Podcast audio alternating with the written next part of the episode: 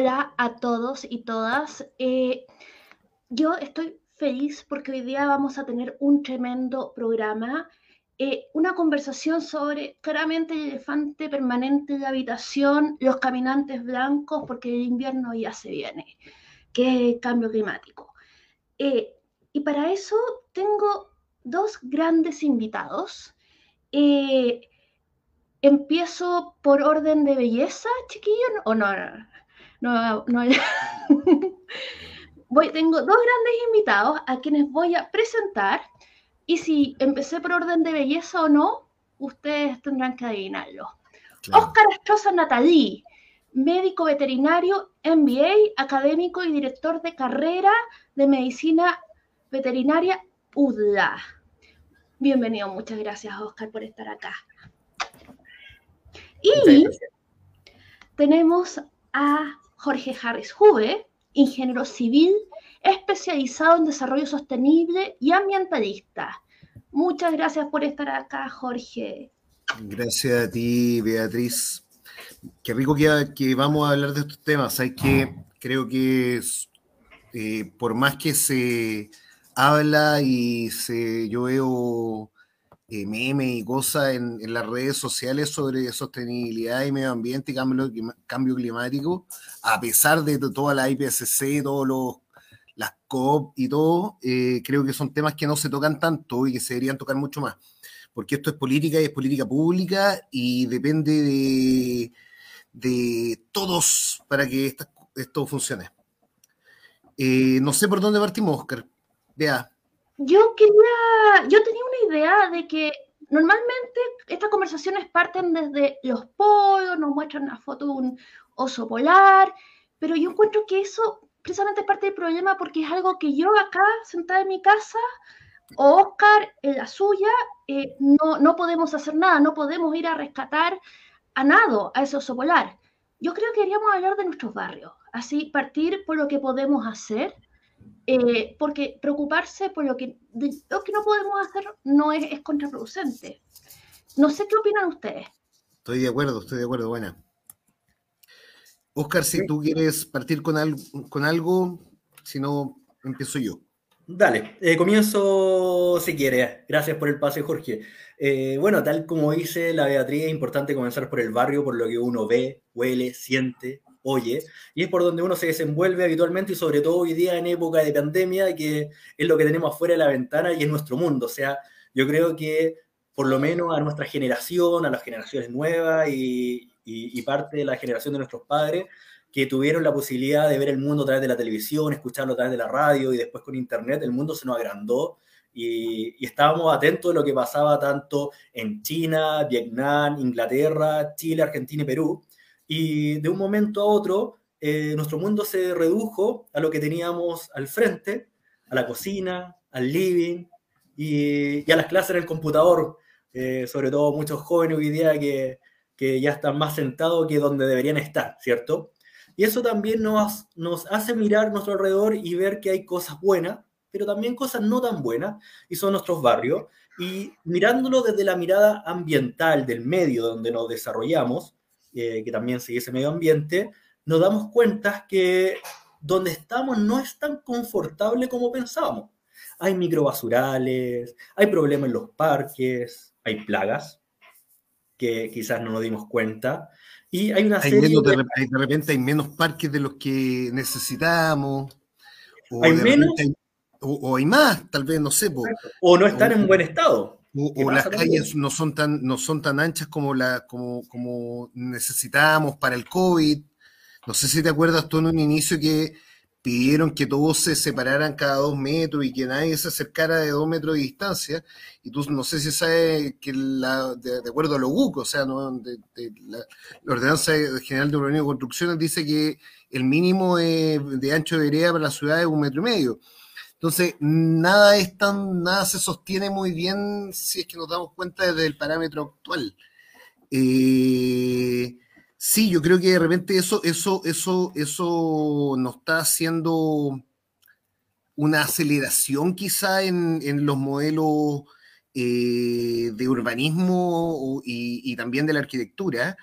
eh, y además un desafío mayor para la ingeniería en cuanto a, sobre todo el agua, digamos, y, cómo hacer este medio ambiente eh, sostenible y, con, y, resiliente y confortable también, como dices tú, Oscar. Sí, ahí hay un tema importante que tocas que pasa principalmente por nosotros mismos y la utilidad que le damos al ambiente. Tal como dijiste, muchas veces nos hablan de la energía limpia y una de las energías más limpias que podemos generar en la, en la nuestra, en la muscular. Y, ahí me voy a la bicicleta y muchas veces nos hablan de la, de la bicicleta, el uso de la bicicleta y no tenemos la ciclovía, eh, que puede ser no tenemos o quizás no son de la calidad que, que, se necesita para usar una ciclovía. Estoy pensando, ejemplo, en la comuna Maipú, que muchas ciclovías realmente no dan el ancho, ¿cierto? Y en otras partes de Santiago igual. También estoy pensando, o se me viene a la cabeza muy rápido, cuando hablamos de reciclaje y no tenemos centro de reciclaje a mano, y, y eso te no Sabemos, no sabemos realmente qué a dónde va a parar ese reciclaje, no, no, no tenemos tanta certeza. Fíjate que la última encuesta de reciclaje que se hizo en Chile eh, dice básicamente que tenemos una desconfianza total de, del reciclaje. Estamos todos dispuestos, al parecer, a reciclar o a, o a tratar de, a nuestros residuos de una manera más sostenible, pero eh, no, con, ni no confiamos en nuestras autoridades, ni en nuestros planes, ni, ni siquiera en estos puntos verdes o puntos limpios que eh, han instalado en distintos lugares, que son más bien una infraestructura de educación, digamos, porque sabemos que no, no, no, no resuelve el problema.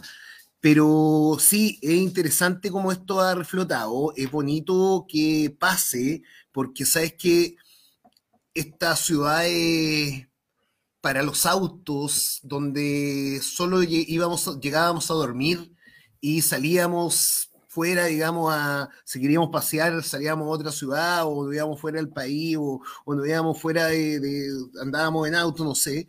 Eh, ahora en, esta, en, esta, en, esta, este mundo post pandemia eh, y también post estallido social, que también eso ayudó mucho a que el centro se, no sé si despejara, se revitalizara de alguna forma, no sé.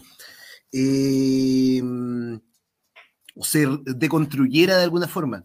Yo hoy día veo, por ejemplo, que eh, los proyectos de, plaza y parques consideran eh, la componente social como parte fundamental. O sea, no hay ningún proyecto hoy día ni del Servio ni del MOB que no lo que no integre un, al menos un punto de vista social de, del problema. Quizás falta más ahondar en el ambiental, pero, pero, pero, pero vamos avanzando.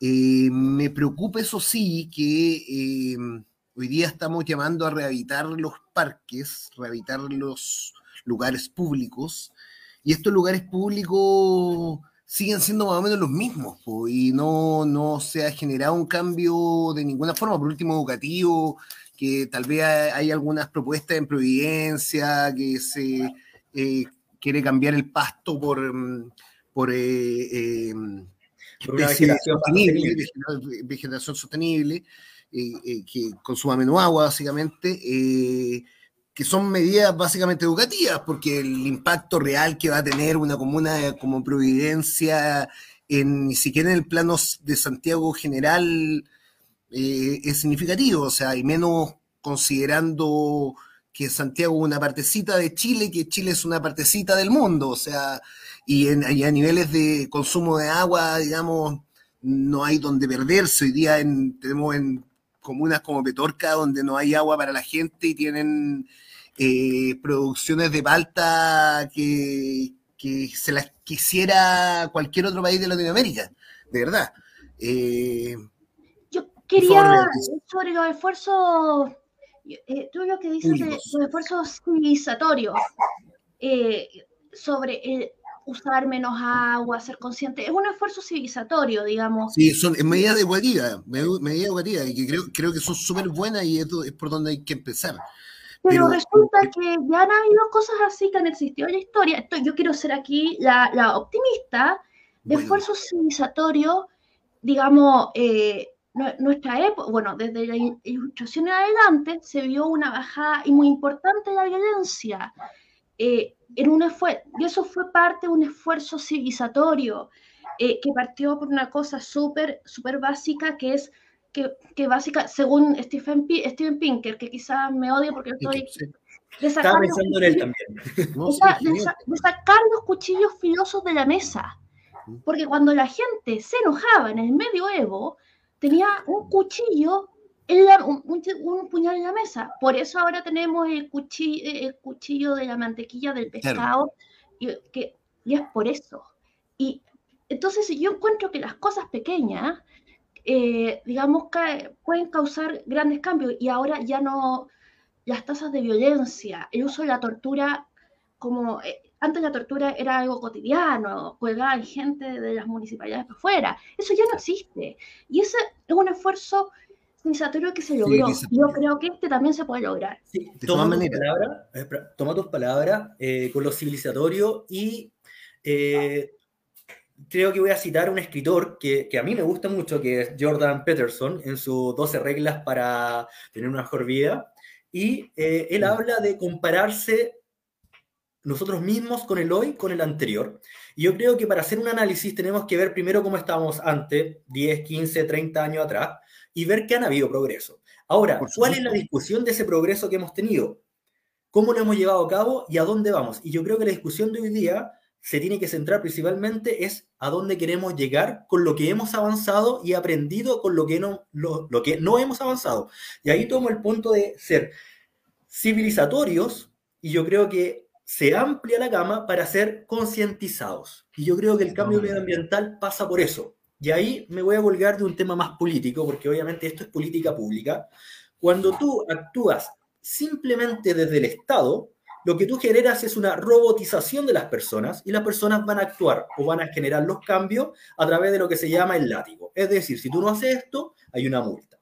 ¿Qué tenemos que avanzar como sociedad? Y lo que se ha demostrado empíricamente que sí se ha logrado es a través de una concientización desde la persona al cambio cultural. Eso se demora porque tiene un gasto de dos tipos. Uno, neurológico, es decir, que tú tienes que aprender a hacerlo y eso es una conexión neurológica que te genera un cambio y se demora.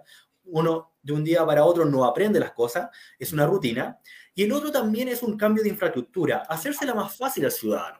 Es decir, si nosotros estamos diciendo a las personas que tienen que reciclar, pongámosle un centro de reciclaje más cerca. O sea, la persona va a poner el cambio cultural. O, pasémosle, o pasémosle eh, la bolsa, o pasémosle el, el, el, receptáculo para que, para que pueda reciclar, o, o, pasémosle a retirar el reciclaje una vez a la semana, o cualquiera. Hay mucho esfuerzo, ¿sabes qué? Pero, pero tienes mucha razón. Eh, voy a volver un poco al tema, de, a lo que dije antes sobre la encuesta de, de reciclaje a nivel nacional. Y sabéis que él eh, eh, dice también que la gente no, no, le crea a, su, a, su, a, sus recicladores. O sea, no, no solamente no tiene lugares cercanos, en muchos casos es la queja, sino que también aunque existan estos programas o proyectos, estos no generan confianza en, eh, la ciudadanía. Eso es más bien muy cercano a lo que tú dijiste recién, Oscar, ¿cierto? Entendiendo que eh, estas conductas civilizatorias deberían demorar más y eh, tal vez primero hay que demostrarle a la gente que esto va a funcionar y después la gente puede creer que va a funcionar. No al revés, no es como no es como te creo porque me lo dices, como, lo, como, el, como el marketing, digamos. Eh, me parece súper interesante eso. Yo, yo, sabes que yo hoy día estoy trabajando en un proyecto de, gestión de residuos a, nivel, metropolitano eh, con Namus y con una empresa austriaca eh, que nos está transfiriendo el conocimiento y con la Universidad de Chile. pero el principal problema acá es cambiar un poco el, la cultura, la educación de la gente, porque sabes que eh, tú puedes llevar, y se han hecho programas, hace poco se hizo un programa que tuvo un muy buen, buen logro, que fue un programa de reciclaje que se hizo en, Providencia, eh, que se está replicando algo muy similar acá en Las Condes y en Vitacura, eh, que te entregan un receptáculo un contenedor de 60 o 80 litros, eh, para que, y una vez a la semana te, te retiran solo reciclaje. Esto es poco, digamos, porque tú sabes que finalmente de los residuos el 60% son orgánicos, el 35 son, o el 39 en realidad, son reciclables y el otro son productos hazmat o productos de, de farmacéuticos. Eh, hoy día, eh, tú sabes que en Providencia lo que se logró con el piloto y nosotros aplaudimos, ¿ah? y de hecho todo el mundo aplaude hoy día, es que se llegó a, en Providencia, eso es real, y es lo máximo que se ha logrado en Chile, eh, reciclar un 10% de, de los residuos. Eso es eso es maravilloso. Más de la media. Y eso es brutal. O sea, no, eso es, eso es brutal comparado con Chile. Y Providencia, considerando Providencia, supone que es un público súper educado, eh, considerando que Providencia está eh, la gente que quizás consume más, pero de forma más ordenada.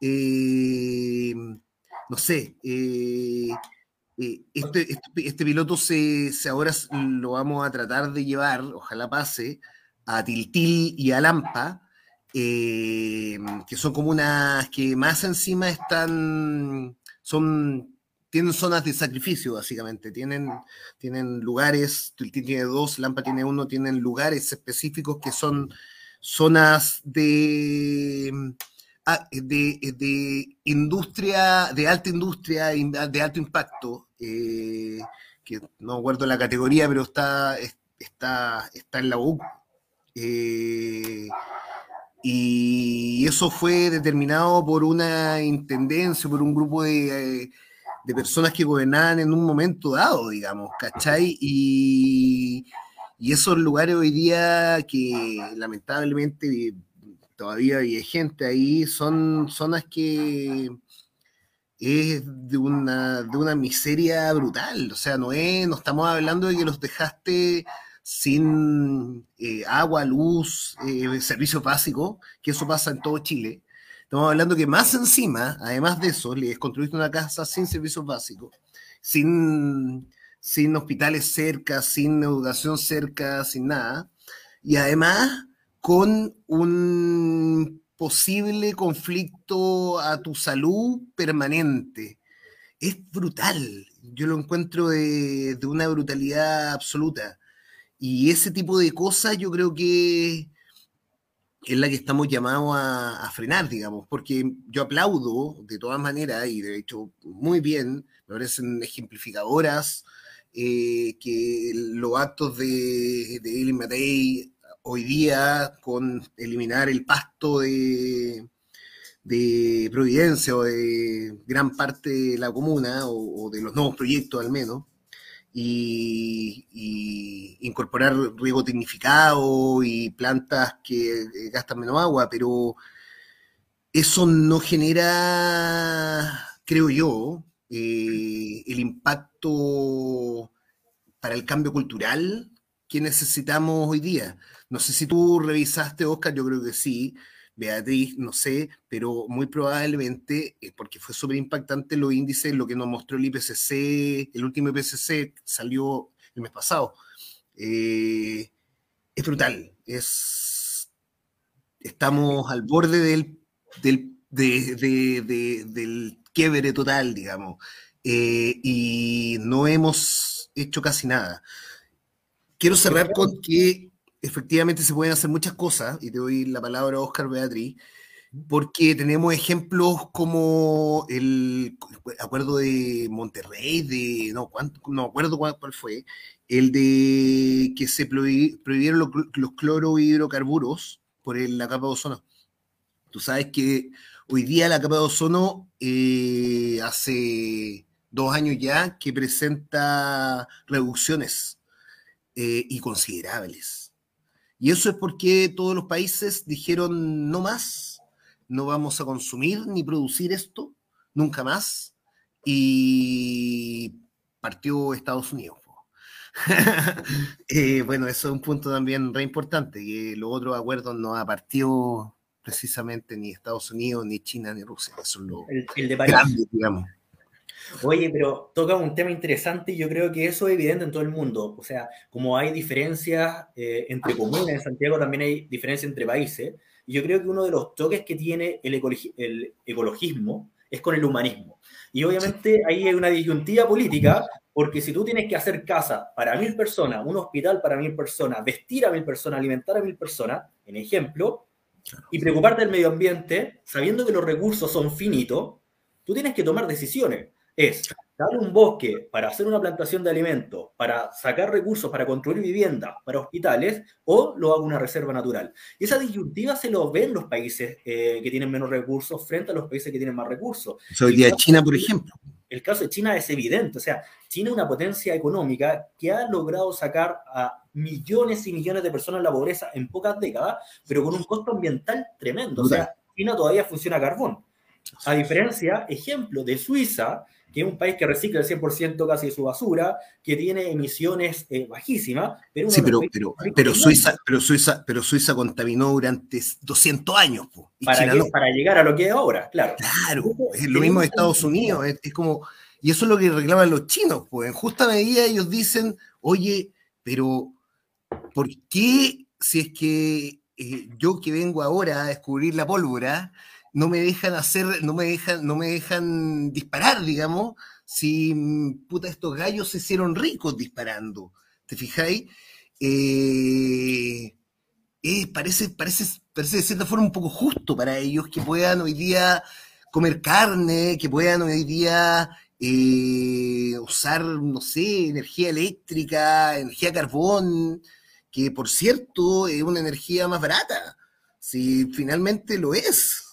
Eh, es un mineral nomás, ¿te fijáis? No es como eh, el otro día conversaba con una niña de Codelco que me decía que, pucha, es lamentable, pero nosotros, Chile, Chile finalmente vende mineral y polvo de mineral, o sea, desecho del mineral, mineral de más baja categoría, eh, y compra cualquier cosa, hasta los lingotes. El lingote ya no hace Chile, muy caro. Eso lo. Los chinos lo hacen a la mitad y, eso incorporando los costos de envío y traslado y todo. Y es imposible competir. Entonces, ¿cómo, lo, ¿cómo, se hace?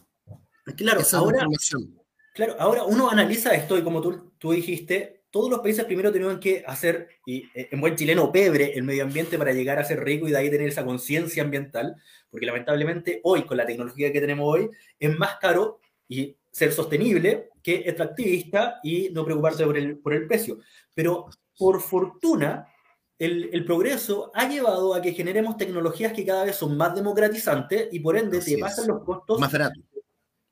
Y te vuelve más barato ser más sustentable. Y yo creo que ahí está la oportunidad tanto para Chile como para los países que no son países ricos, que estamos en vía de desarrollo, para poder acceder a un mercado, a un sistema mucho más sustentable y, tras, y tomar esa línea productiva que hoy día tenemos de extraer, consumir y desechar a ser una economía circular. Y ahí me voy a los, a los incentivos que han generado los países, ejemplo, Holanda, que es un país que, bueno, que tú sabes, son los padres del verdadero capitalismo. Los holandeses crearon el capitalismo y lo transportaron a Londres. Y ellos todavía siguen con esa mentalidad desde que el privado, de que la intervención privada. La iniciativa privada eh, te genera el cambio. Entonces, cuando tomamos esa experiencia replicada en Australia, en Canadá, en, en otros países europeos, nos damos cuenta que nosotros también a través de incentivos que no necesariamente pueden ser económicos, pero sí desde el consumidor hacia las empresas puede hacer un cambio. Y eso ha sido evidente eso, hoy día. Eso, eso, eso, eso, eso yo creo que ahí tocaste un punto súper interesante porque efectivamente hoy día eh, los holandeses, básicamente, o los europeos en realidad en general hoy día, eh, la diferencia que tienen, que, generan con, el mercado eh, latinoamericano en general, es que el consumidor exige más, no paga más, no consume más, exige más. Y lamentablemente, eh, el mercado depende, no lamentablemente, o sea, buena fortuna. Afortunadamente. el mercado depende de nosotros, de las personas. Eso, eso es el mercado, digamos, somos el intercambio comercial entre nosotros nomás. Y nosotros podemos, tenemos el sartén por el mango de decidir, oye, ¿sabes qué? No quiero que se siga, no quiero seguir consumiendo más, eh, no sé. Eh, bueno, lo que pasa con los huevos ¿Cómo? Podemos poner ejemplo hoy en día en Chile, la industria del huevo de gallina libre, el free range, te das cuenta que tiene un crecimiento exponencial y es principalmente por un impulso del consumidor. Ahora, el Estado todavía no logra ni regular Nada. un mercado que está creciendo, pero a, pasos gigantescos. bueno, eso, eso, eso, igual da miedo un poco. Yo a veces me da, me da un poco de susto eh, ver huevos que dice gallina libre cada vez más barato y me da, me da cierta suspicacia de que de repente puede que me estén mintiendo. Y acá yo estoy comprando nomás, no, acá no, no hay ninguna agencia certificadora, ni, ni del Estado, ni mucho menos privado. ¿ah? O sea, no necesariamente tiene que ser el Estado. No sé si tú has visto los edificios LEED eh, que, que, estuvieron de moda un tiempo, espero que se vuelvan a poner de moda todos los problemas que tuvimos con el COVID y, y el estallido social desaceleraron mucho, muchos cambios que venían, aceleraron otros, ¿ah? pero en materia medioambiental yo creo que nos fuimos muy afortunados. Lo bueno es que se paró algún, de, alguna, de alguna forma todo, pero, pero un poquito, no, no, no lo suficiente, y, el consumo de plástico y de envasado eh, creo que aumentó. Pero no estamos, me estoy yendo a otro lado. Eh, sorry, claramente el internet me echó para afuera. Empezaron a hablar de Argentina, oh, no, energía. De, energía. De, energía. Sorry, eh, digamos, parece que también me, me, corté yo, no solo. Porque acá tenemos una pregunta de público.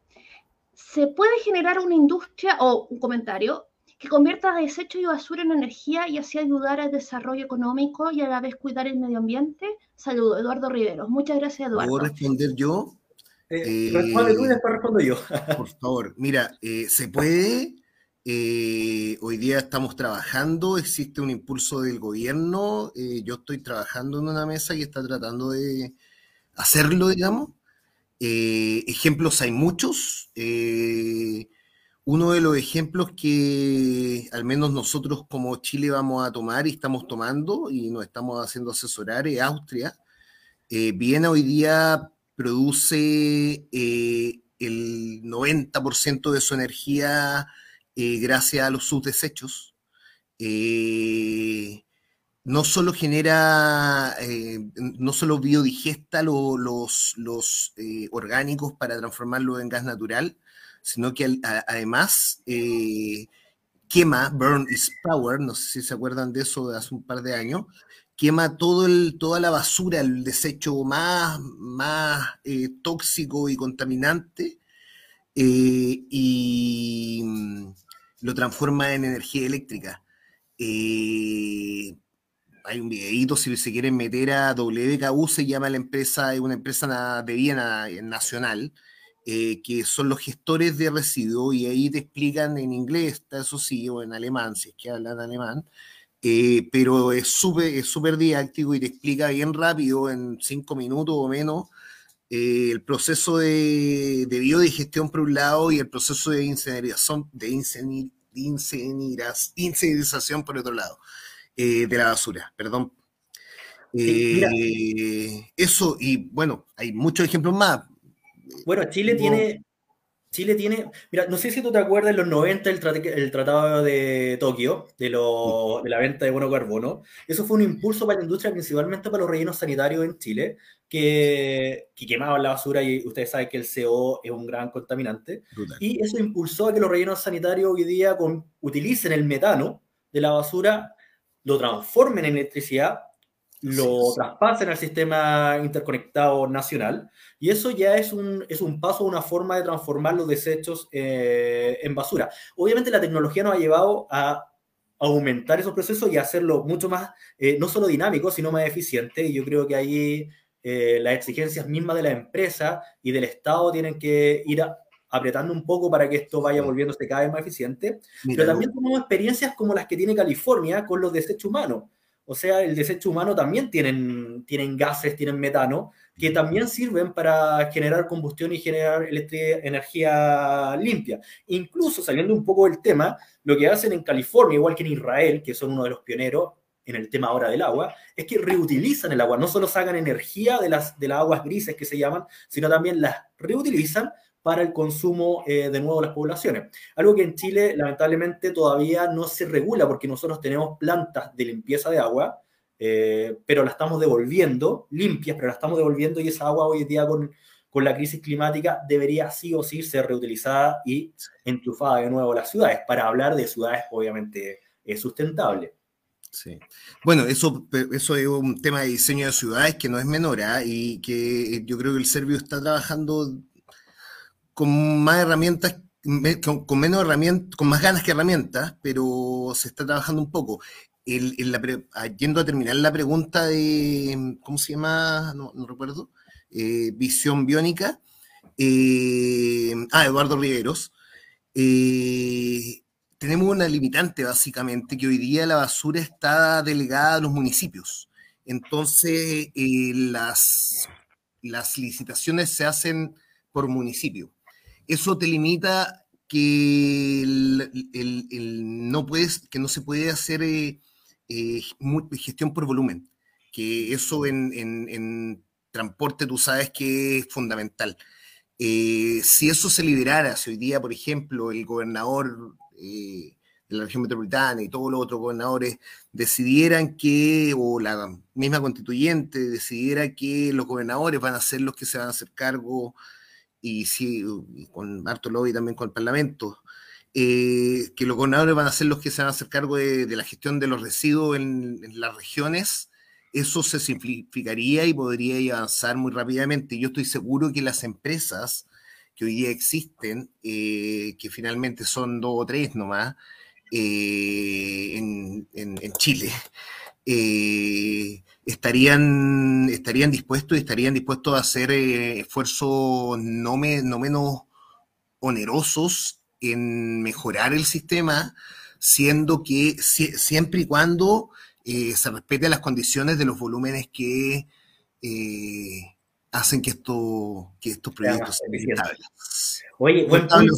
Sostenible, Mira, buen punto que el que toma, eh, perdón, que tomas tú con, con traspasarle, ejemplo, eh, la, la, capacidad de gestión de la municipalidad a, a, los gobernadores regionales, porque también hay un tema importante que es que las leyes que hoy en día se están implementando en Chile, estoy hablando de la ley RED, que es de reciclaje, eh, que toma tanto el público como el privado, que es una muy buena ley también, yo pienso. Sí, tiene, yo creo, un, un, problema que es a través de los municipios, y no todos los municipios tienen la misma capacidad de gestión. Entonces, vaya a ver que, ejemplo, las Condes en Vitacura se va a poder hacer no, una, problema. la aplicación de la ley, pero ¿qué va a pasar en Gana o, o, en Puente Alto? Las, las Condes de Vitacura van a tener estrellas, medallas, y todos los años van a salir como hoy día con, Providencia, como lo que pasa con los pilotos que se hacen en estas comunas nomás, porque es donde hay plata. Lamentablemente, eh, como esto está delegado, eh, que es la única, es la primera, la, única que tenían en un inicio delegación los alcaldes, que era hacerse cargo de la basura y la limpieza de la comuna, eh, esto les fue quedando grande y creo que para las soluciones que hemos que vemos a nivel internacional, esto se maneja a nivel de ciudades. Eh, en volúmenes muy pequeños se hace poco sostenible y lamentablemente a veces no es rentable. Incluso eh, pudiese ser eh, hasta menos impactante para, para, para, para, la sociedad en su conjunto, porque el medio ambiente también lo componemos nosotros como personas que se generen proyectos de energía o de eh, biocombustión, eh, porque lamentablemente no van a, van a ocupar, van a, van a generar una infraestructura que no, no, va, no, no se va a sostener el tiempo. No se va a sostener el tiempo, van a ser como los colegios de lago. No sé si te acuerdas en, en los 90 cuando Lago se puso a construir colegios gigantes en, todo lo, en todos los barrios, en todas las villas y en todos lados en Chile pero esos colegios ah, recién hoy día se están pudiendo ocupar porque muchos quedaron votados, porque no eran sostenibles. No, no lo, al, director no alcanzaba con la plata que, que, tenía el, del DEMRE, del no sé qué, del Fondo de Educación del FEN, eh, no le alcanzaba para pagar la luz ni el agua del colegio, porque era muy grande.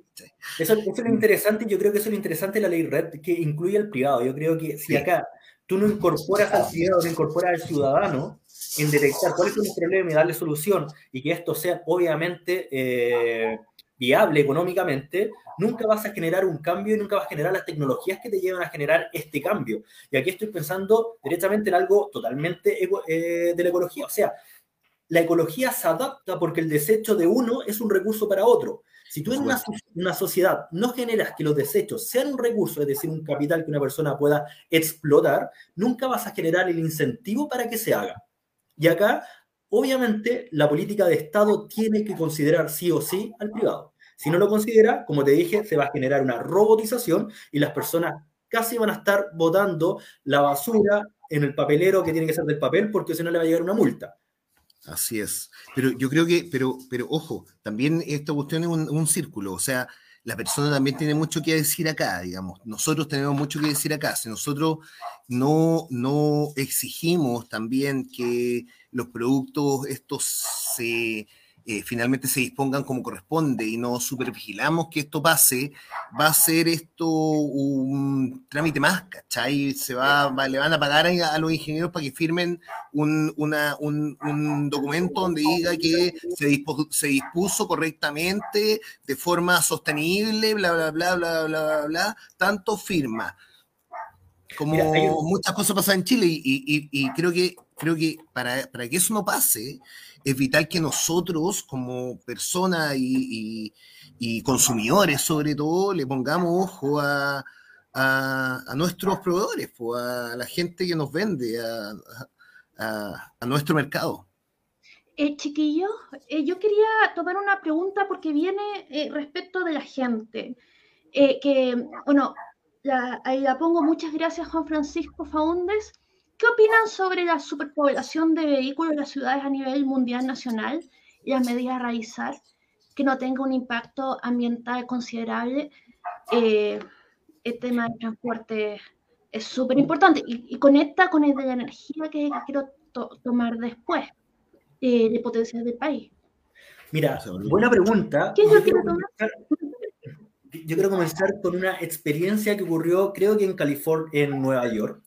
En Nueva York hubo un paro a principios del siglo XX de la locomoción eh, colectiva de Nueva York y lo que surgió espontáneamente de las personas fue que comenzaron a funcionar como Uber.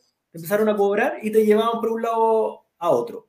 Eso obviamente no le gustó a, los sindicatos del lugar, que recuerden que Nueva York a principios del siglo era con muchos sindicatos. No, los eh, sindicatos de taxistas eran súper fuertes. Súper fuertes y lo, y, lo, y lo cerraron. Y de muchos años después, 100 años casi después, estamos hablando de, Uber, apareció Uber con la misma idea. Cuando empieza a ver que las ciudades, cuando las personas necesitan algo, comienzan a organizarse y comienzan a dar soluciones, que esas soluciones son bastante mejores a nivel ecológico muchas veces que las mismas que presenta el Estado. Entonces, ¿cuál sería una solución o ver esta sobrepoblación de vehículos? Principalmente, dejar en una parte a los privados, a las personas, a usted, que comienza a explotar sus ideas y se comienza a hacer un proceso evolutivo adaptativo de ver cuáles generan un mejor impacto en el medio ambiente y por ende también un beneficio para las personas, en este caso Uber, que reduce el uso de auto, es un ejemplo, no estoy diciendo que sea la solución completa, complementado con los sistemas que entrega el Estado de, transporte público y acá vamos con el plan que tiene Chile, ejemplo, de mejores transporte eléctrico, etcétera. Entonces, mm. se tiene que mover desde una mirada tanto planificación estatal, que te abra los servicios, posibilidad no solo de tener bus eléctricos, metro, a más llegada, bicicletas, taxi, etcétera, sino también permitir a las personas que inviertan su conocimiento, su know-how para poder enriquecer este sistema de la, de la sociedad, que en realidad es un ecosistema, que se nutre tanto de las personas como de sus ideas. De todas maneras, es un ecosistema, un ecosistema sinérgico. Sí, así es. ¿Sabes qué? Otra, yendo lo mismo que nos estaban preguntando, ¿ah? Eh, yo creo que, y, también considerando lo que tú dijiste, Oscar, yo creo que el problema es que Chile no se ha puesto un objetivo claro, unas metas claras, eh, porque sí, efectivamente yo te podría decir que yo creo que lo mejor para Chile sería, sería que nos cambiáramos completamente a, a la electromovilidad, trajéramos a Tesla para acá y le dijéramos, oye Tesla, te cobramos cero impuestos, vente para acá con tu auto, que son los mejores eléctricos del mundo, y son los mejores, certificados y todo, todo medio. Eh, ponte acá, nosotros te regalamos, te, te, vamos a instalar una fábrica gigantesca, te ponemos la inversión inicial. Eh, y, y, además eh, tenemos la otra, la otra, la otra ala que te va a ayudar, es, que puta, estamos generando en, en en Magallanes eh, tremendos eh, eh, fábricas o industrias de hidrógeno verde que es un, combustible de reserva súper, súper bueno, que básicamente es lo mismo que un, que un, que un, ¿cómo se llama? Que un, que, que, el petróleo, muy similar, es mejor, de hecho, como 10 veces mejor el nitrógeno, pero se, se hace a través de separar partículas de agua nomás. Eh, y hoy día eh, la tecnología antes el problema que tenía era que eso demandaba mucha energía y la energía tú sabes que la sacábamos solamente del petróleo, del carbón y, y sería, vale contar, pues explosión, no, no conocíamos mucho más. Hoy día gracias a eh, los paneles solares, la energía maremotriz, eh, la energía eólica en el, en el extremo sur allá. Eh, eso es súper factible y hoy día al parecer es hasta rentable. Eh, según, según uno, estuve leyendo hace poco un, reportaje en, ¿cómo se llama esta?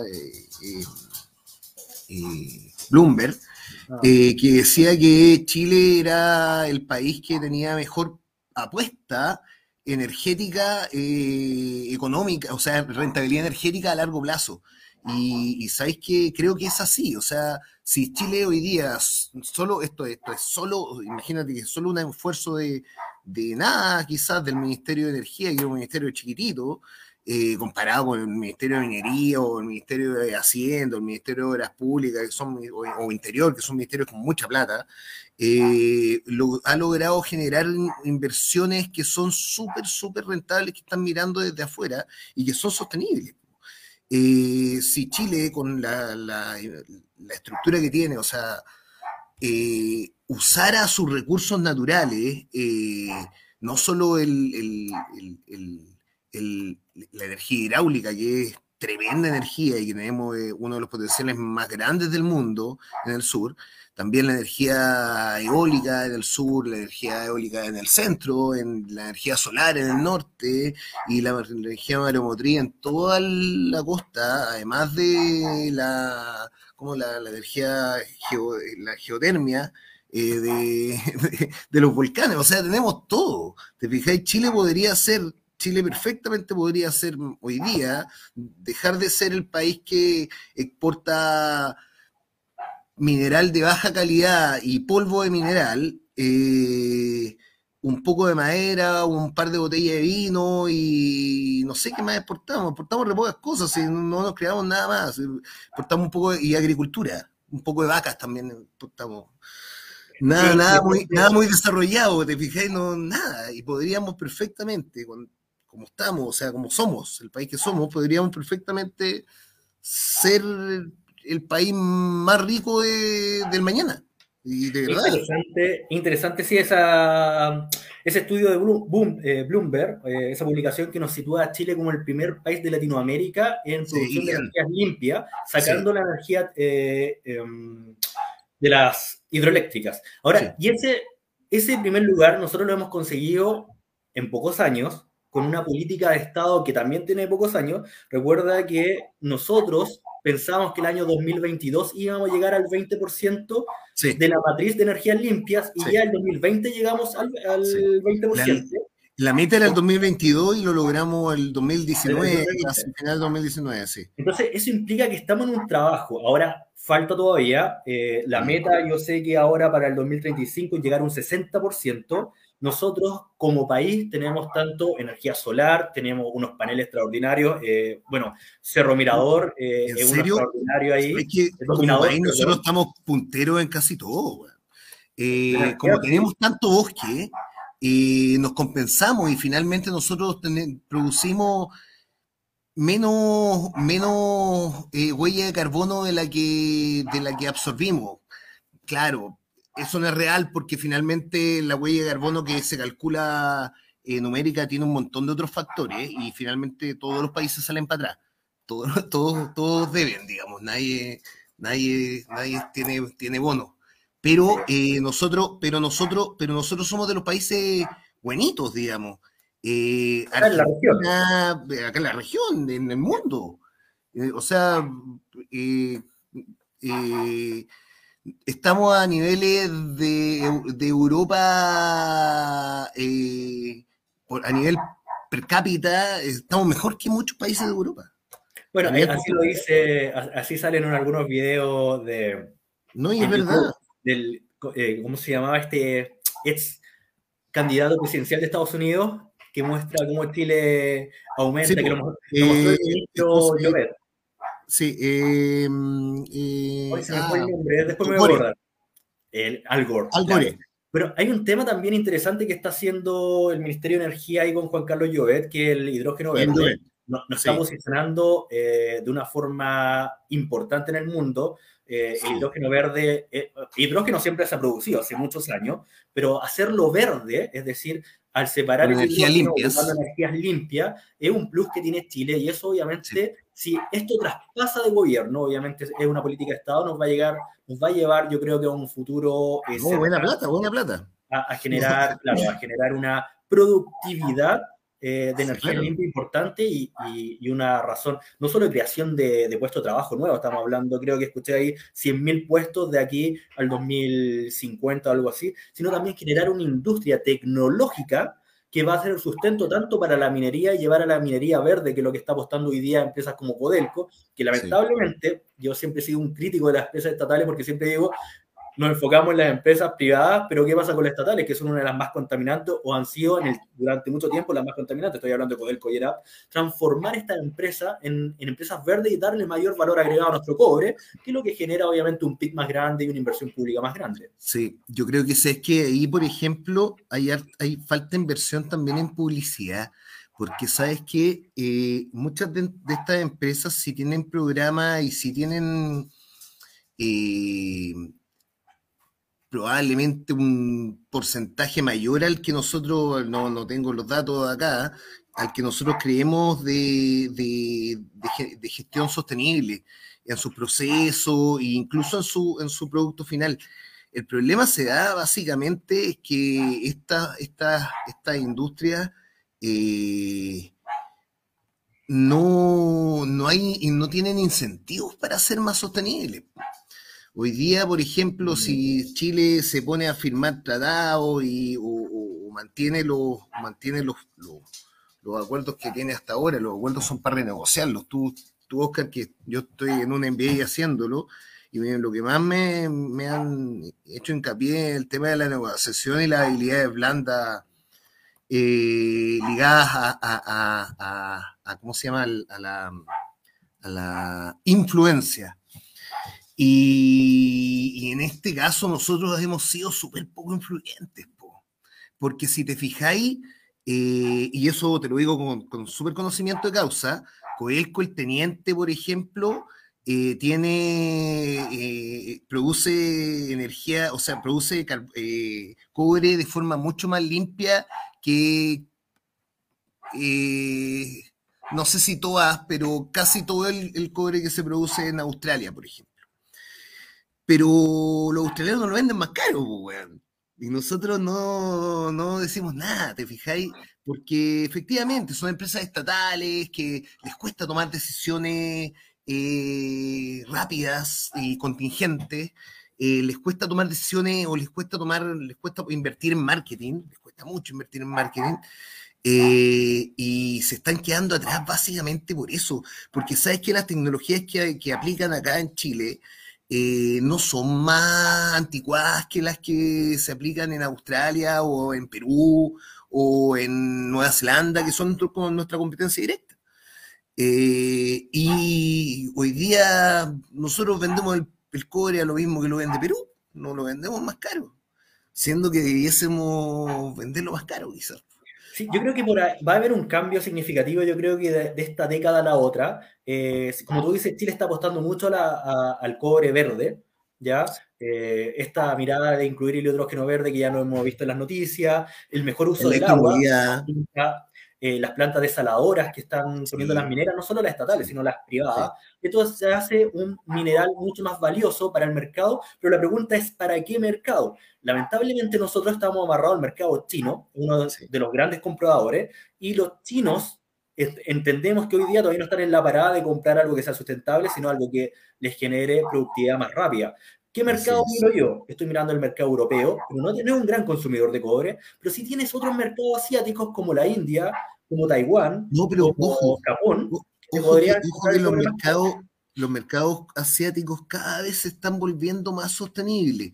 Son más rápidos, al parecer ellos en, o se, se, dieron más cuenta más rápido, o también por su cultura, ¿ah? ellos tienen una cultura un poco más sostenible. ¿ah? Eh, todo lo que queráis, ya mucho más, eh, quizá con menos libertades, pero bastante más sostenible. Eh, y sabes que eh, rápidamente ya están empezando a exigir ciertas conductas del mercado que se ven en Europa. o sea, puede ser. Puede ser porque, bueno, los, chinos, los chinos venden, al europeo y los europeos le exigen.